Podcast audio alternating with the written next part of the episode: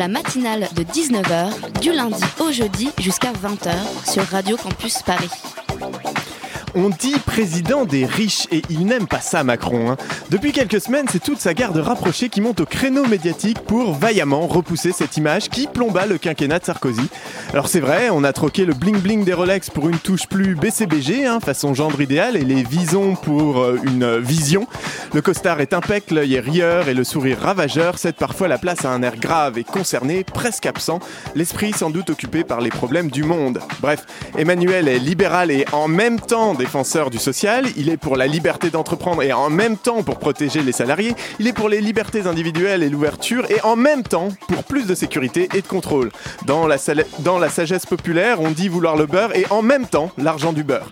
Cette synchronicité de réformes oxymoriques promises pendant la campagne se révèle enfin sous son vrai jour, une promesse politicienne comme les autres en fait.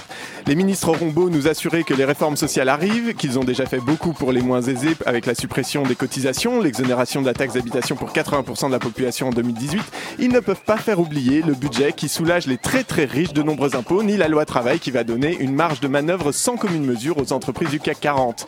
D'ailleurs, ils se sont bien rendus compte symboliquement de la suppression de l'ISF, c'était pas top, car voilà que le gouvernement propose un amendement à sa propre loi pour taxer les yachts et les voitures de luxe.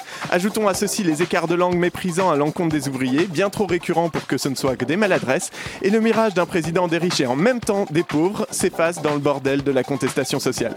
Et finalement, la seule manifestation de ce prétendu don d'ubiquité que nous donne Macron pour le moment, c'est qu'il arrive dans un, dans un improbable miracle à nous entuber et en même temps bien nous faire chier.